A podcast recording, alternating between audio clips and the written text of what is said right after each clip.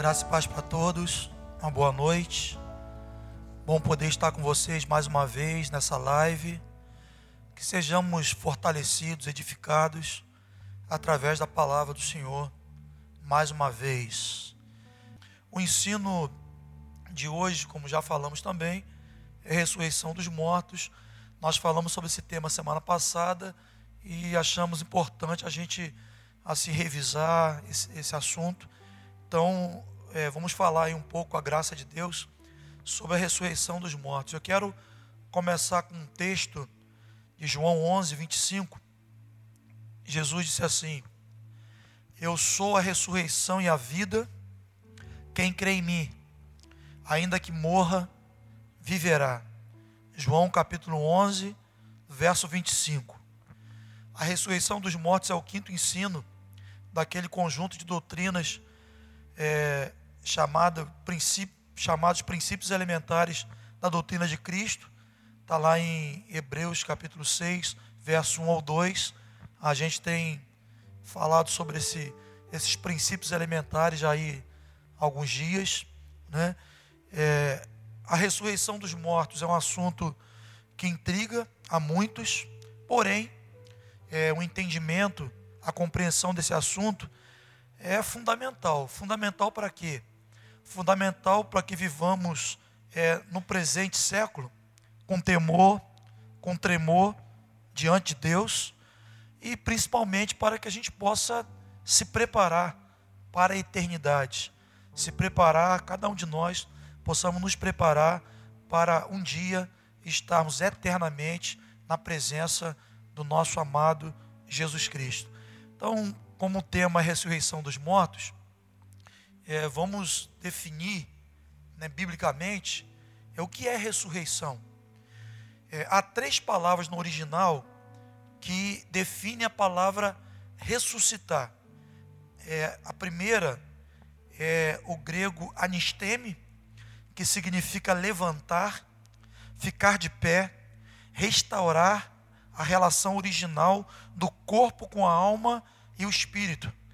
Essa palavra ela é encontrada em João 6, 39, também há referência em outros textos, mas eu vou citar João 6, 39, que diz assim: E a vontade, e a vontade do que me enviou é essa, que eu não perca nenhum de todos aqueles que me deu, mas que eu o ressuscite no último dia. É, a segunda palavra é, que define ressuscitar no original é egeiro, egeiro, que significa levantar do sono, levantar do sono da morte, voltar da morte para a vida. E essa palavra egeiro está em Salmo é, 17, 15, que diz assim: Eu, porém, na justiça contemplarei a tua face. Quando acordar, eu me satisfarei com a tua semelhança. E a terceira palavra no original, ressuscitar, é zopoeu, que significa dar vida ou fazer viver, ou vivificar.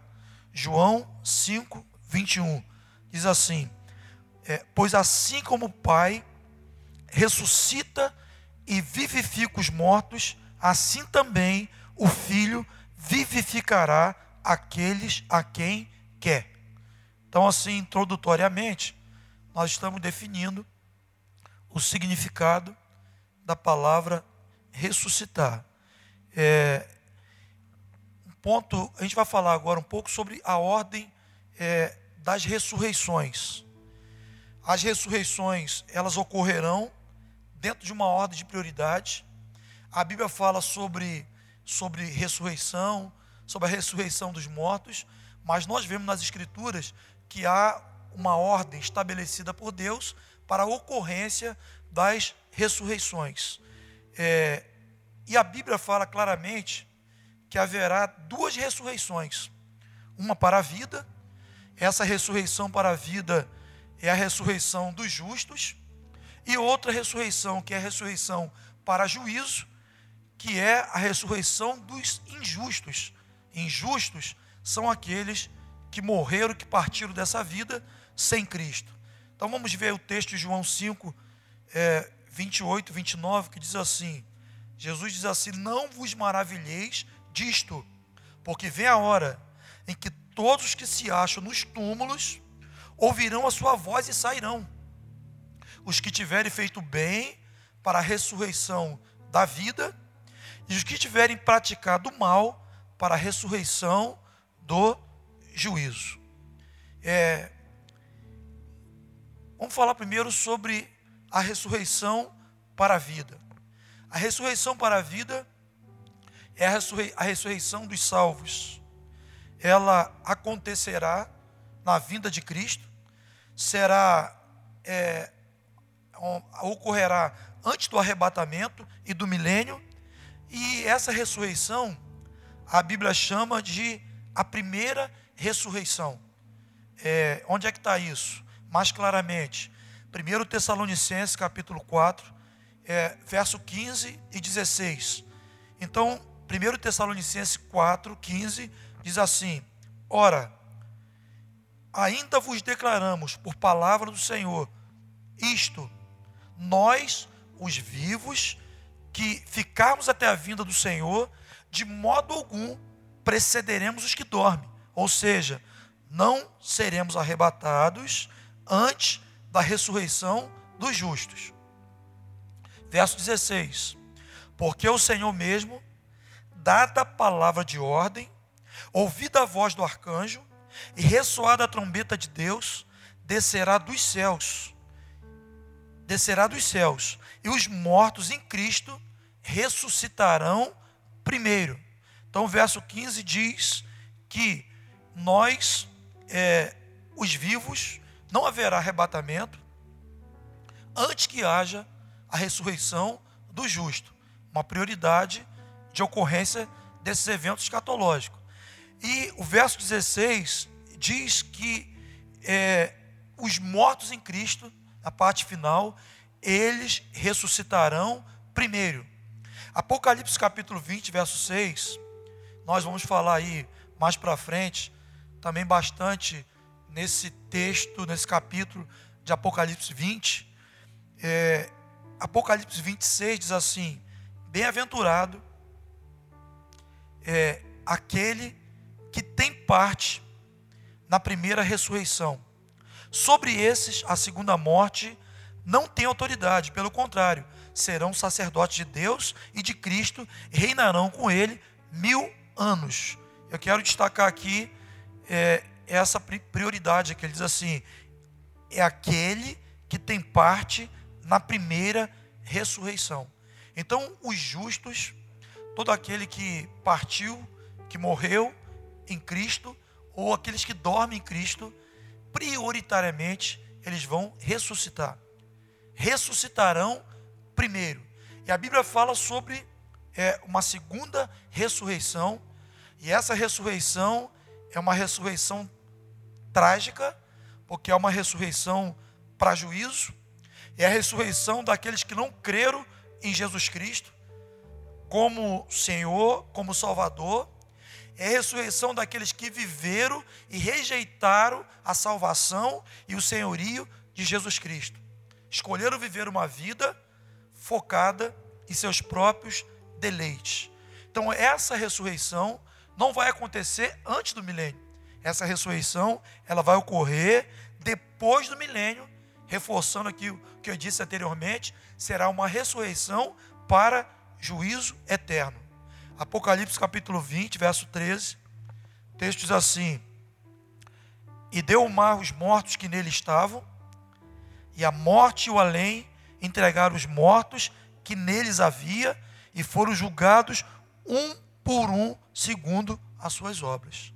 Então, quem parte dessa vida sem experimentar a salvação em Cristo Jesus, sem reconhecer a Jesus Cristo como seu Senhor e Salvador, fatalmente serão condenados.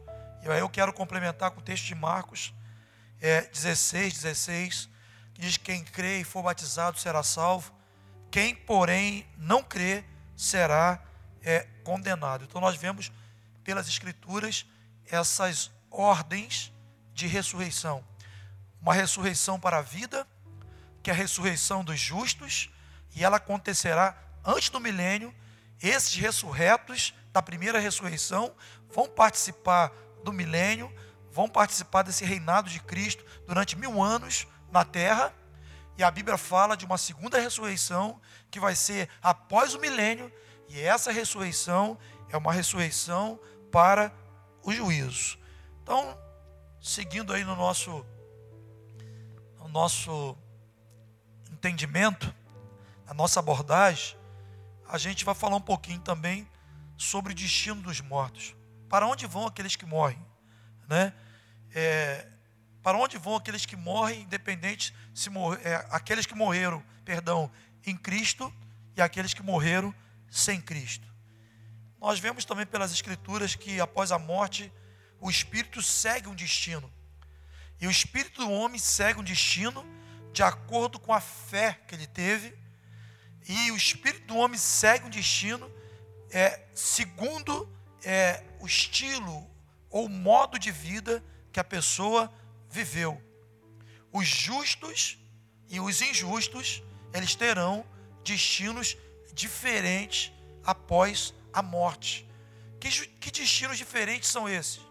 São lugares temporários, onde justos e injustos aguardarão até a ressurreição e o juízo final. Então vamos falar para onde segue o espírito dos injustos após, obviamente, após a morte. Todo aquele que não creu em Jesus Cristo como seu Senhor, como seu Salvador, eles vão para um lugar é, em hebraico chamado Seol e vão e no grego chamado Hades. E na verdade, tanto um quanto o outro, esses lugares, Seol e Hades, Hades, significa lugar dos mortos. Então, para ficar assim claro, para essas palavras não te confundirem, para onde vão os injustos quando morrem?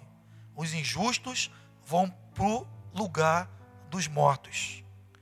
E para onde vão os justos? Para onde vão aqueles que têm a Jesus Cristo como teu Senhor e Salvador? Para onde vai ou para onde vão os espíritos desses justos? Os salvos em Cristo Jesus, eles vão para um lugar específico chamado seio de Abraão. E nesse lugar é o lugar onde Jesus está. Então, aqueles que partem hoje, ou aqueles que partiram né, em Cristo Jesus, estão no seio de Abraão, já estão desfrutando de um gozo, já estão desfrutando da presença do Senhor. Eu quero destacar aqui é, alguns textos.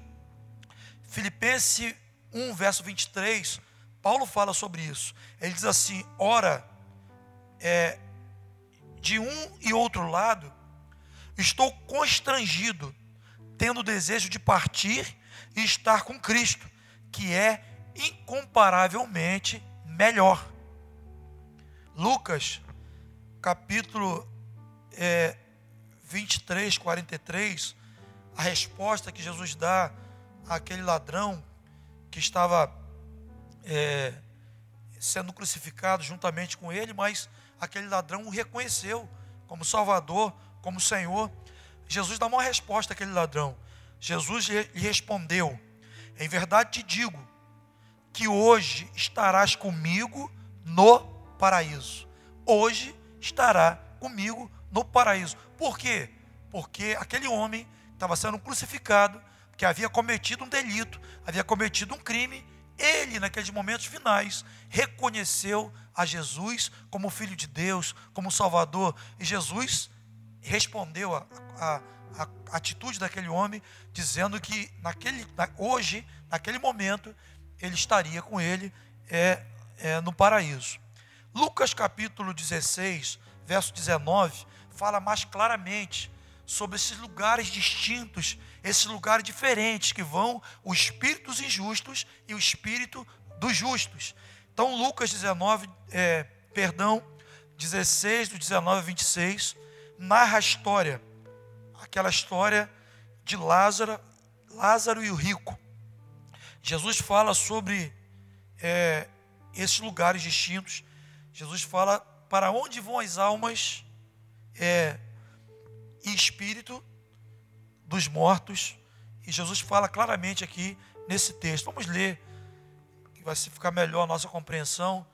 Pedir para você anotar e abrir a sua Bíblia, ligar a sua Bíblia. Faça isso, leia aí comigo. Verso 19 diz assim: Ora, havia certo homem rico que se vestia de púrpura e de linho finíssimo e que todos os dias, olha a expressão, todos os dias se regalava esplendidamente. Verso 20 diz: Havia também certo mendigo, chamado Lázaro, coberto de chagas, que jazia à porta daquele. 21. E desejava alimentar-se das migalhas que caía da mesa do rico. E até os cães vinham lamber, lamber-lhes as úlceras ou as feridas. Verso 22. Aconteceu morrer o mendigo e ser levado pelos anjos para o seio de Abraão.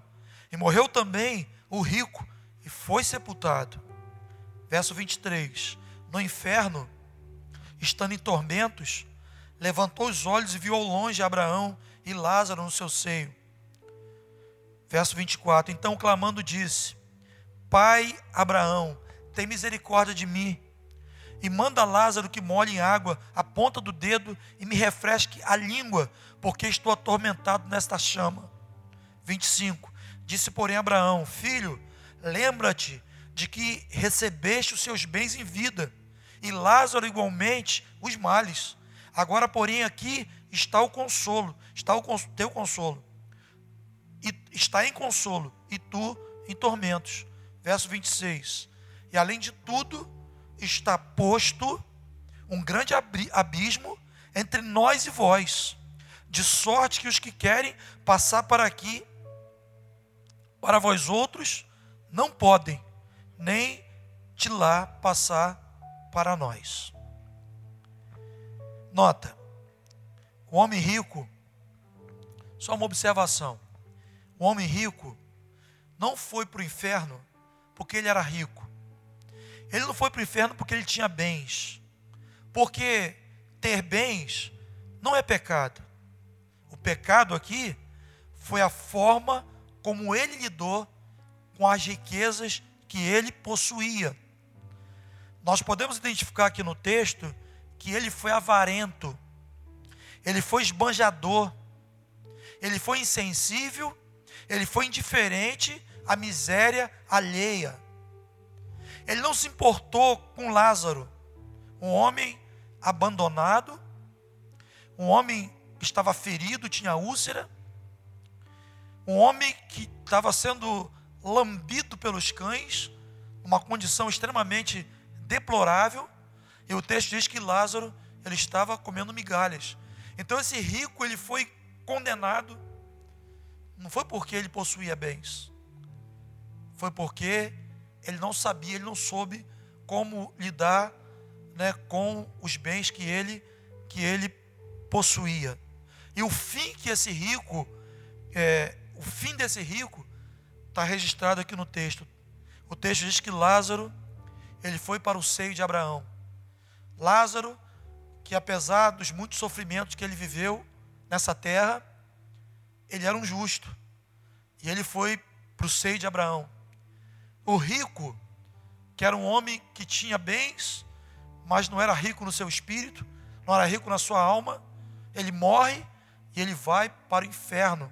Ele vai para o Hades, como o texto deixa aqui claramente. Então, esse texto é um texto das Escrituras, um texto que deixa muito claro que as pessoas quando morrem, quando um homem morre, ele tem uma residência temporária, boa ou ruim, conforme a fé e conforme o estilo de vida que ele viveu é, durante a sua existência aqui na terra. Bom, é bom a gente frisar e destacar também que a situação do Hades, ou assim usar um termo moderno, o Hades ele teve uma nova configuração após a ressurreição de Cristo. Antes da ressurreição de Cristo, havia no Hades dois lugares. Para sua melhor compreensão, eu vou usar aqui um exemplo.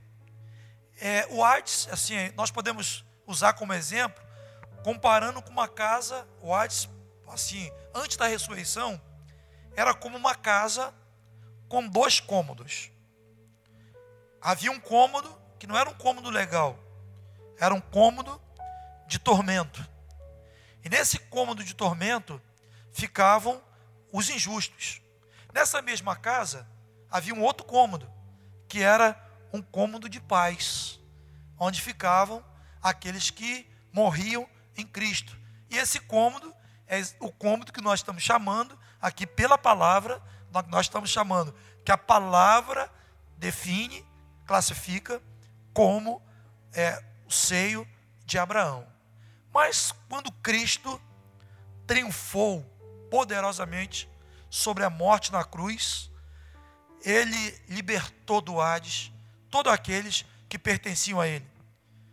Por que, que Jesus libertou do Hades todos aqueles que pertenciam a ele?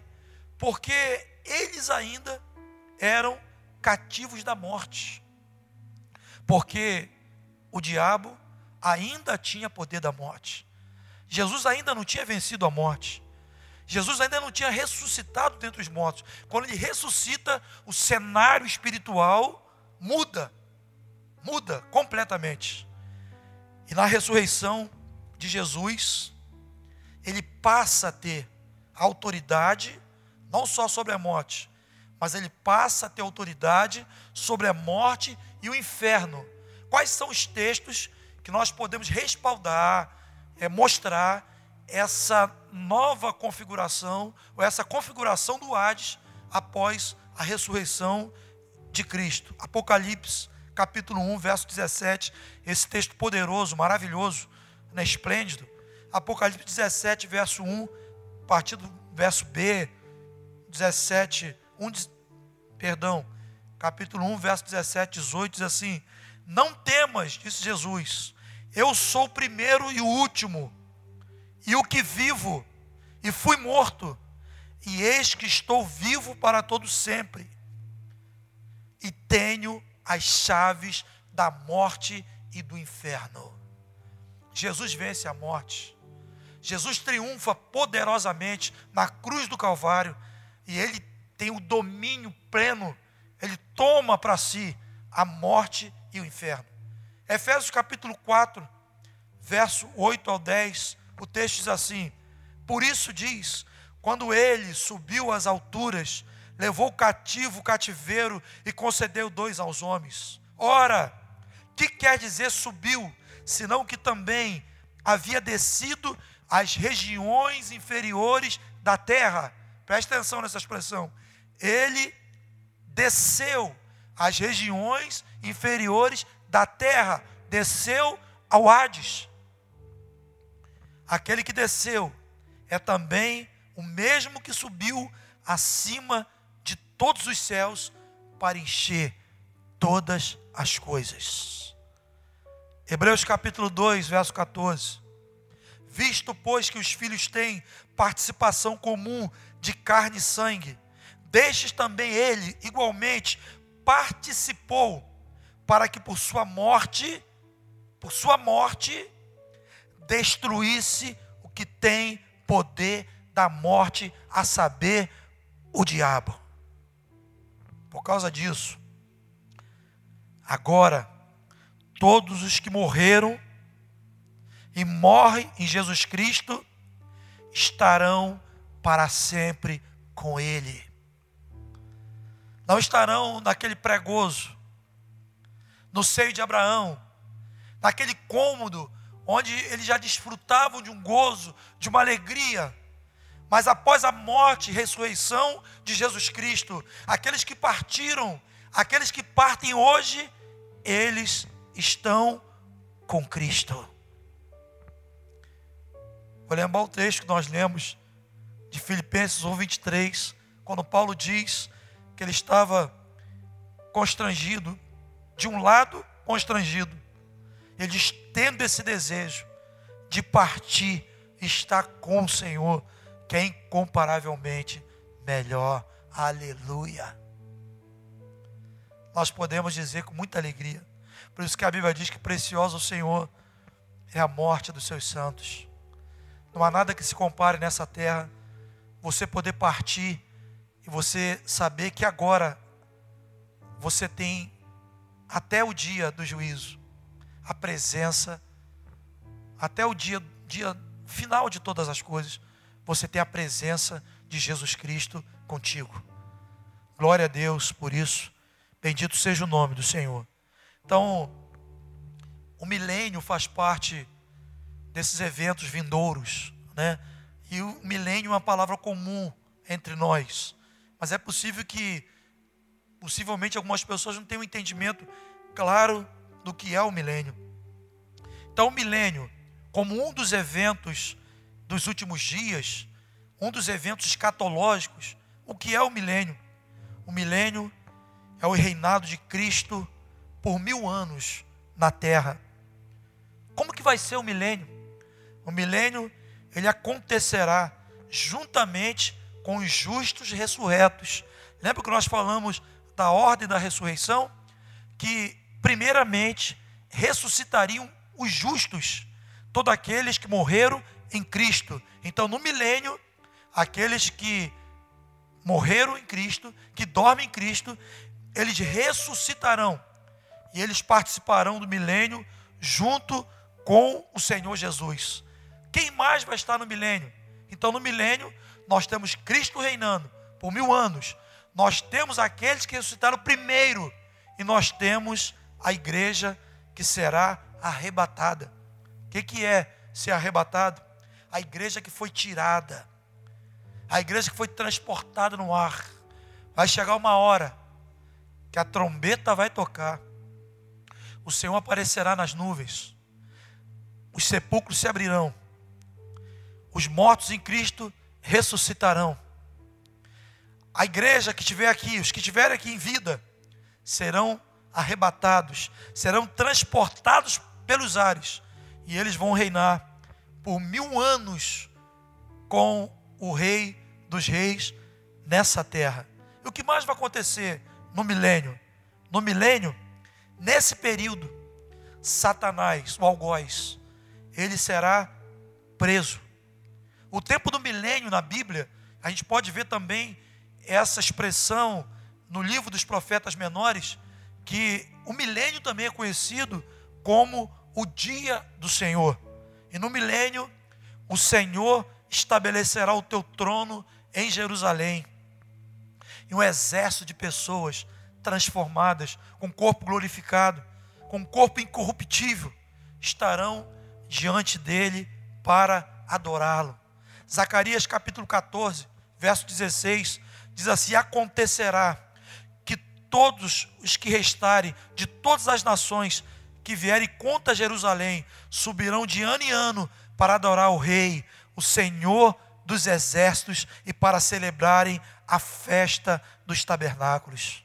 No milênio, é interessante também destacar isso, que no milênio haverá um restante das nações que terão a oportunidade de receberem o governo de Jesus Cristo, que verão tudo isso, terão assim uma, uma grande oportunidade de reconhecerem o governo de Jesus Cristo. Porém, mesmo diante dessas condição, condições tão favoráveis, haverá a possibilidade de pessoas não adorá-lo e não se renderem ao seu reino. Onde é que está isso? Verso 17: Se alguma das famílias da terra não subir a Jerusalém para adorar ao Rei, o Senhor dos Exércitos, não virá sobre ela a chuva. Nós podemos ver aqui nesse texto que durante o milênio terá um restante, um remanescente, que vai ter oportunidade de reconhecer a Jesus, mas que infelizmente não reconhecerão. Não subirão para adorar o Senhor. Apocalipse capítulo 9, verso 20, diz assim: Os outros homens, aqueles que não foram mortos por esses flagelos, não se arrependeram das, das obras das suas mãos, deixando de adorar os demônios e os ídolos de ouro, de prata e de cobre e de pedra e de pau, que nem podem ver, nem ouvir e nem andar. Então, esse texto diz que esse remanescente não se arrependeram das obras de suas mãos, não se arrependeram das suas obras mortas, com todas as condições favoráveis para reconhecerem Jesus, a começar a lembrar que Satanás, nesse período, estará preso.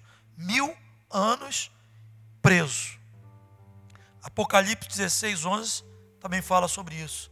E diz: E blasfemaram o Deus do céu, por causa das angústias das úlceras que sofriam, e não se arrependeram de suas obras. Então, assim, a gente está falando de milênio, né, um dos, dos eventos que acontecerá também aí nesse, nesse tempo do fim será a grande tribulação. E é importante a gente falar também um pouco sobre a grande tribulação. Por que é importante a gente falar sobre isso? Porque há quatro correntes teológicas que defendem Há quatro correntes teológicas, há, perdão, há quatro correntes que defendem quatro tipos de tribulações. Repito, há quatro correntes que defendem quatro tipos de tribulações. Há uma corrente chamada corrente pré-tribulacionista, que diz que a igreja será arrebatada antes da grande tribulação. A corrente teológica mesotribulacionista, que defende a ideia que a igreja será arrebatada no meio da grande tribulação. E a corrente, a corrente pré-tribulacionista, perdão, pós-tribulacionista, que defende que a igreja será arrebatada depois da grande tribulação. E a quarta há quem defenda que o crente não vai passar por nenhuma tribulação. Imagina.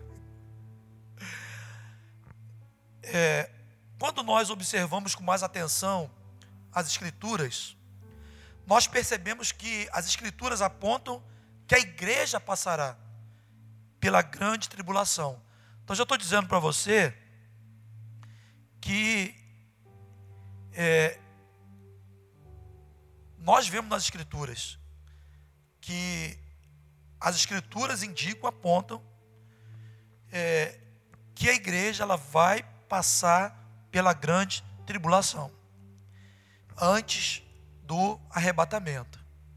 A principal razão é que Deus sempre usou o sofrimento, Deus sempre usou as tribulações para preparar o seu povo para reinar. Nós temos falado aí sobre esse momento de peste que estamos vivendo, que é uma evidência, um sinal de que o alvo principal de Deus é santificar o seu povo, é preparar o seu povo. Então, Deus sempre usou tribulação, Deus sempre usou sofrimento para preparar o seu povo para reinar. E não será diferente na preparação é, do maior de todos os juízos. Por quê? Porque as tribulações, as lutas, elas é, provam. E à medida que ela prova a nossa fé, ela pode também aprovar ou nos reprovar. Então só tem uma forma de sabermos se nós temos uma fé legítima ou não é quando essa fé ela é provada. E sofrimento não tem um instrumento mais eficiente para provar a nossa fé que não seja a dor, que não seja as tribulações. Mas vamos ver alguns textos. Mateus 20, 24, verso 21, fala sobre esse sermão, sermão né, dos últimos dias, citado por Jesus. Então, o verso 21 de Mateus 24 diz: Haverá então grande aflição, como nunca houve, desde o princípio do mundo até agora, e nem tampouco há de haver. Esse texto aqui, que é chamado sermão profético, ele está dizendo que antes do dia, antes da vinda de Jesus, antes da segunda vinda de Cristo, ele está dizendo que haverá grande aflição, como nunca houve, desde o princípio do mundo até agora, e nem tampouco há de haver. Lucas 21, 26 também fala sobre esse sermão profético. Diz assim: haverá homens que desmaiarão de terror e pela expectativa das coisas que sobrevirão ao mundo, pois os poderes dos céus, dos céus serão abalados. Olha a expressão: homens que desmaiarão de terror. Eu não tenho outra definição para isso, outro sinônimo que não seja grande tribulação. Porque desmaiar de terror é muito terror, é muita dor. Né? É, verso 27 diz assim: Então se verá o filho do homem vindo numa nuvem com poder e grande glória. E o 28, ora, a começarem essas coisas suceder, exultai, erguei a vossa cabeça, porque a vossa redenção está próxima.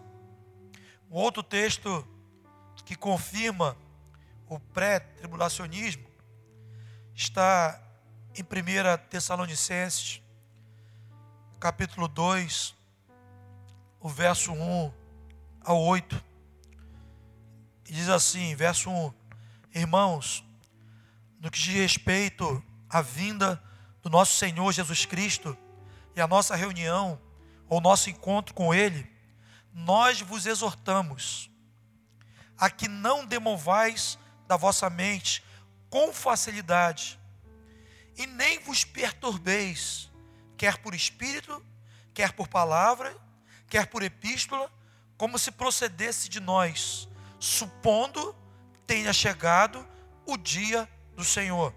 Verso 3: Ninguém de nenhum modo vos engane, porque isto não acontecerá. Olha a expressão. Porque isto não acontecerá. O que que não acontecerá? A vinda do Senhor. Isso não acontecerá sem que primeiro vem a apostasia, seja revelado o homem da iniquidade, o filho da perdição, o qual se opõe e se levanta contra tudo que se chama Deus ou é objeto de culto, a ponto de assentar-se no santuário de Deus, ostentando-se como se fosse o próprio Deus. Verso 5 não vos recordais de que, ainda convosco, eu costumava dizer-vos essas coisas. E agora sabeis o que o detém, para que seja revelado somente em ocasião própria. Verso 6. Verso 7. Com efeito, o mistério da iniquidade já opera, e aguarda somente que seja afastado aquele que agora o detém. Então será de fato revelado o iníquo, a quem o Senhor Jesus matará com o sopro da sua boca e o destruirá pela manifestação da sua vinda. Ó, oh, queridos, a palavra diz que a nossa reunião com Ele, o nosso encontro com Ele nos ares, que é a primeira ressurreição, e o arrebatamento da igreja não acontecerá sem que antes venha a apostasia e a manifestação do anticristo. Tem como não relacionarmos apostasia, manifestação do anticristo com tribulação, perseguição, dor, opressão. Amém. Então, assim, é, falamos do milênio, falamos que temos, somos convencidos pelas Escrituras que a grande tribulação será necessária, né, antes do milênio. E aí seria também é importante a gente falar sobre o período pós-milênio. Depois desses mil anos, igreja reinando com Cristo, Satanás preso, né, um ano de reinado, um ano de paz sobre a terra. Né? Então, o que vai acontecer quando terminar o milênio? São mil anos, né? então tem um cronograma, e esse cronograma tem um fim, obviamente. Então, após o milênio, é o diabo será solto. Será solto temporariamente, porque ele vai ser condenado. E esse tempo pós-milênio, quando Satanás será solto, ele seduzirá a multidão que viu a Cristo e não se prostrou a ele. Lembra que nós falamos que durante o milênio havia um remanescente, haverá, perdão, um remanescente que com todas as condições favoráveis para reconhecer o senhorio de Jesus, não vai reconhecer. Então Satanás ele vai ser solto e ele vai seduzir essa multidão que não se prostrou, que não reconheceu o senhorio de Jesus Cristo. Samuel, onde está isso? Apocalipse capítulo 20, verso 7. Diz assim: Quando, porém, se completar os mil anos, Satanás será solto da sua prisão. Certo? Termina o milênio, Satanás será solto. Verso 8: E sairá a enganar as nações que estão sobre os quatro cantos da terra, Gog e Magog, cujo número é como a areia do mar, para juntar em batalha. Então, ele, assim que é solto, ele vai seduzir as nações nos quatro cantos da terra. E acontecerá uma grande batalha, conhecida como Gog e Magog. Esses dois nomes, Gog e Magog, eu não vou me delongar, me aprofundar, mas esses dois nomes, é, Gog e Magog, eles são mencionados também em Ezequiel 28, verso 2. Gog é um líder da terra, da terra de Magog. Magog é, um, é uma jurisdição, é uma localidade. É, e esse líder, Gog, ele se opõe contra Deus. Então, é, Gog é uma figura de Satanás, que irá liderar um grande exército para atacar esses povos nos dias do juízo final. Então, assim que Satanás será solto, ele vai seduzir essa galera que ficou aí, que não teve oportunidade, não reconheceu Jesus. Satanás vai seduzir, uma grande batalha será travada, Gog e Magog. E qual vai ser o desfecho dessa grande batalha? O diabo, Satanás, será destruído. Glória a Deus, né? Será destruído e será lançado no lago de fogo e de enxofre. Verso 10 de Apocalipse 20 diz: E o diabo que os enganava foi lançado no lago de fogo enxofre. Onde estão a besta, aquela besta lá, o anticristo, lá de, de que a gente citou em Tessalonicense. Então, o diabo que os enganava foi lançado no lago de fogo de enxofre, onde estão a besta e o falso profeta. E de dia, de dia e de noite serão atormentados para todo o sempre. E aí nós temos o último evento escatológico, que é o juízo final. O juízo, ou chamado juízo do grande trono branco. Isso e esse juízo está descrito também em Apocalipse capítulo 20, é do verso 11 ao 15, define bem, diz assim: Vi um grande trono branco, e aquele que nele se assenta, de cuja presença fugiram a terra, fugiram a terra do céu, e não se achou lugar para eles. Vi também os mortos, os grandes e os pequenos. Grande e pequeno aqui não é estatura, não é idade. Isso está relacionado né, ao poder né, que as pessoas tiveram durante a vida na, na terra. Né? Então vi também os grandes, os mortos, os grandes e os pequenos, postos em pé diante do trono. Então se abriram os livros. E ainda outro livro. O livro da vida foi aberto. E os mortos foram julgados segundo suas obras, conforme é o que se achava escrito nos livros. Verso 13: Deu o mar os mortos que nele estavam. A morte e o além entregaram os mortos que neles havia, e foram julgados um por um, segundo as suas obras. Verso 14: Então a morte e o inferno foram lançados para dentro do lago de fogo. Essa é a segunda morte, o lago de fogo. Verso 15: E aquele que não foi achado, escrito no livro da vida, foi lançado no lago de fogo.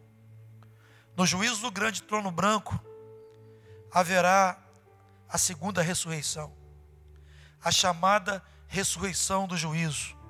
O além vai dar os seus mortos, o mar vai dar os seus mortos, as cinzas que foram jogadas pelos quatro cantos da terra vão dar conta desses mortos. Então, no juízo do grande trono branco, o dia do juízo final, haverá a segunda ressurreição. E essa segunda ressurreição, essa, esse juízo será, um, será uma ressurreição, perdão, essa segunda ressurreição será uma ressurreição para juízo. Uma ressurreição para todos aqueles que morreram ímpios. Todos aqueles que morreram e que durante a vida, durante a existência, rejeitaram a Jesus Cristo como seu Senhor e como seu Salvador. Então, no juízo do grande trono branco, só os mortos da segunda ressurreição serão julgados. Jesus garante que os que nele estão, eles não entrarão mais em juízo. Quero ler esse texto, lê esse texto para mim, Alexandre. João capítulo 5, verso 24. Deixa eu ativar você um pouquinho. Vamos ler esse texto. Eu vou repetir a frase. Jesus garante nesse texto e outros textos das Escrituras que todos aqueles que estão nele não entrarão em juízo. João 5,24 diz o que é isso. E eu lhes asseguro que quem ouve a minha palavra e crê naquele que me enviou tem a vida eterna e não será condenado, mas já passou da morte para a vida. Paulo também diz que nós vamos julgar é, nós vamos julgar até os anjos. Não é isso? Paulo fala sobre isso. Lê esse texto também, Alexandre. Por favor, querido. 1 Coríntios 6,3, acho que é isso aí.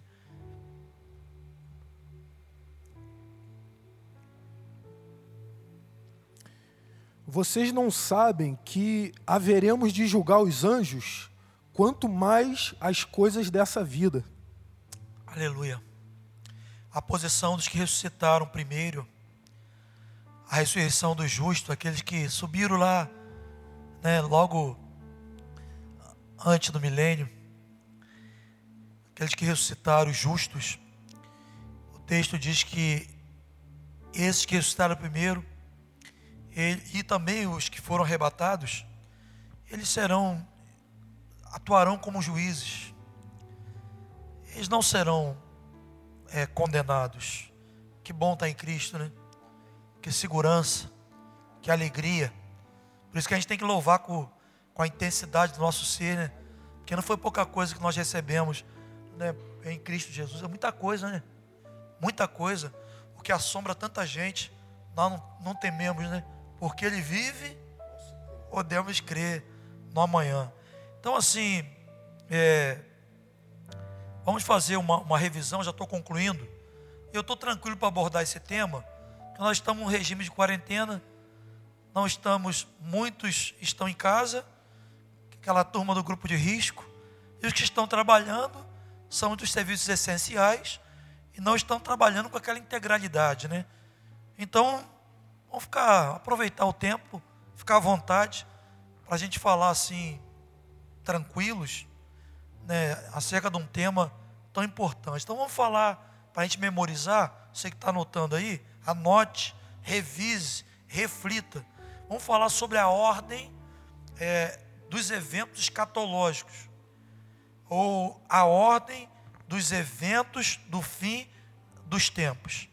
Nós vamos apresentar uma síntese é, da ordem desses eventos futuros, segundo as Escrituras. Seria, objetivamente, é, um resumo cronológico. Então, primeiro, haverá a grande tribulação, a perseguição da igreja, sofrimento, pestes, é, haverá manifestação do anticristo, haverá manifestação da besta, e nesse período da grande tribulação, a besta ela vai é, ela vai impor né, a sua marca nas pessoas. Então, ela vai é, exercer um domínio através da intimidação. É, e isso realmente a gente precisa, até no outro momento, conversar um pouco sobre isso, fazendo um paralelo com esse momento que nós estamos vivendo. Então, primeiro, nesse resumo cronológico, grande tribulação, perseguição, revelação do anticristo, e ele vai impor a sua marca. Né? 666. Isso está em 2 Tessalonicenses, capítulo 2, verso 3. Nós lemos esse texto anteriormente. É, segundo, haverá a segunda vinda de Cristo. Haverá um ressoado, uma trombeta. E Jesus Cristo descerá dos céus com poder e grande glória né? Então haverá a segunda vinda de Cristo. Terceiro, haverá a ressurreição dos justos. Então, consequentemente, os justos que partiram em Cristo ressuscitarão. Falamos sobre isso, 2 Tessalonicenses 4,16. Quarto, aí na ordem, haverá o arrebatamento da igreja. 2 Tessalonicenses, é, 1 Tessalonicenses 4, 16 e 17. Quinto, ocorrerá o juízo da besta e do falso profeta. Segundo Tessalonicenses 2, 7 e 8. A besta e o falso profeta. Vamos ler esse texto, Alexandre?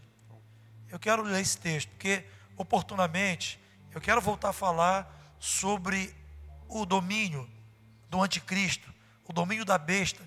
Eu quero falar um pouco sobre isso. Eu tenho sentido assim no meu coração essa direção, falar sobre o domínio do anticristo, contextualizando com esse tempo que nós estamos vivendo. Eu queria falar um pouco sobre isso, pedir ao Espírito Santo que nos dê graça. Mas lê esse texto, por favor, Alexandre. Amém. É, a verdade é que o mistério da iniquidade já está em ação, restando apenas que seja afastado aquele que agora o detém. Então será revelado o perverso, a quem o Senhor Jesus matará com um sopro de sua boca e destruirá pela manifestação da sua vinda. Então esse texto está respaldando é, essa ordem aqui dos eventos vindouros, o juízo da besta e do falso profeta. O texto diz que o mistério o, o anticristo já opera. Ele já opera. E a gente falou que é um domínio baseado na intimidação e um domínio baseado na mentira.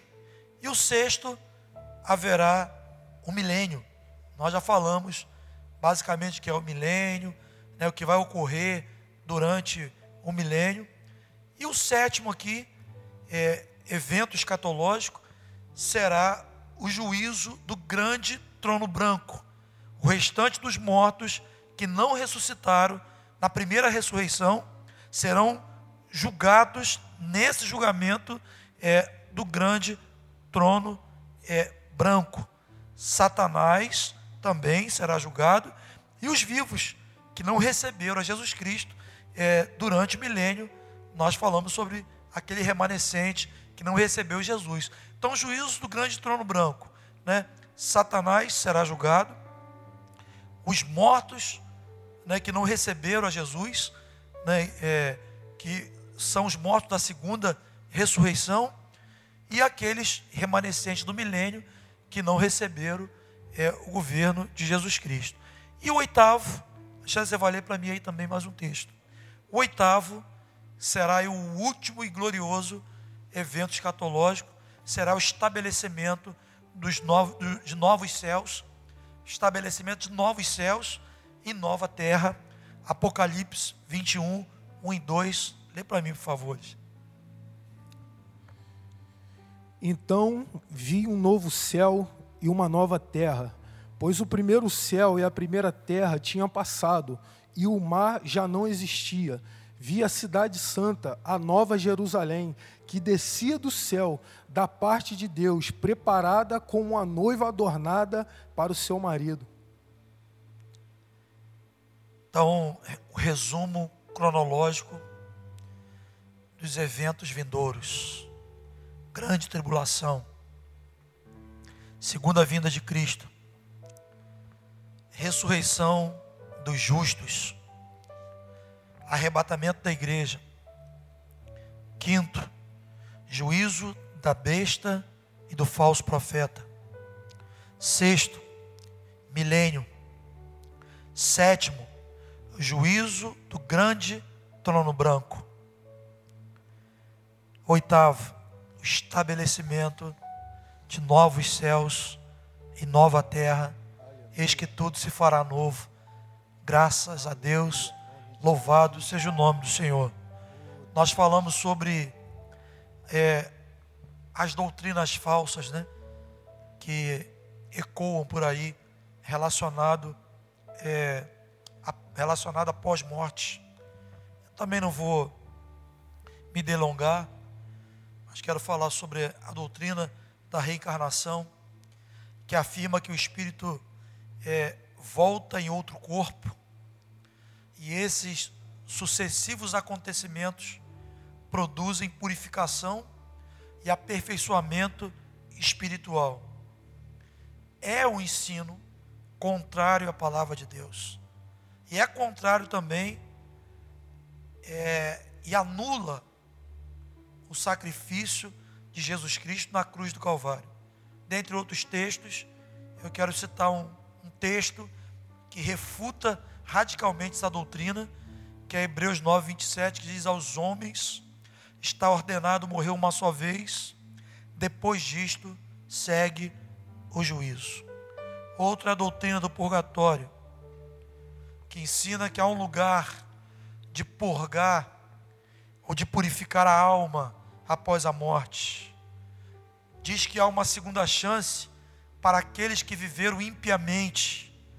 Esse ensino também não tem amparo bíblico. O que você tem que decidir acerca da tua eternidade é agora, em vida. Que aos homens está ordenado morrer uma só vez. Logo após vem o juízo para a vida ou para a morte, para a condenação ou para uma vida eternamente na presença do Senhor. Eu estou concluindo, mas principalmente nesse tempo como hoje, esse ensino, que esse, esse ensino, essa abordagem de hoje, possa cooperar contigo de maneira que você valorize o que é eterno em detrimento daquilo que é passageiro, daquilo que é terreno. Não deixe o inimigo te enganar, nem as correntes desse mundo, de que o melhor para a nossa vida nós encontramos nessa terra. Não é verdade. Que você possa andar sobriamente diante do Senhor. Que você possa renegar suas paixões, suas inclinações carnais. Você possa viver de maneira, viver com entendimento, viver hoje, como se Jesus voltasse amanhã. O melhor de Deus está por vir. Que louvemos ao Senhor por tamanha salvação. Que louvemos ao Senhor por aquilo que Ele fez por nós. Não é porque nós merecíamos, é pela graça de Deus. Ele deu o seu filho que Ele tinha de melhor, por mim e por você, para que nós pudéssemos ser salvos, para que nós pudéssemos ter a garantia da vida eterna.